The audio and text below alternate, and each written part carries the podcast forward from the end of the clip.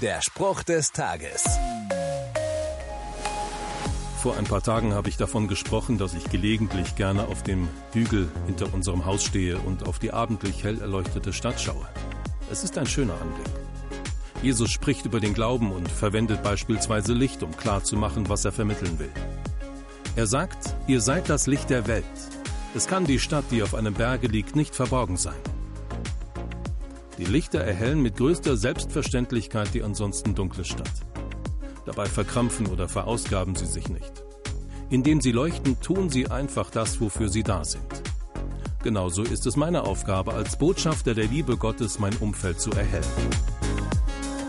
Der Spruch des Tages steht in der Bibel. Bibellesen auf bibleserver.com.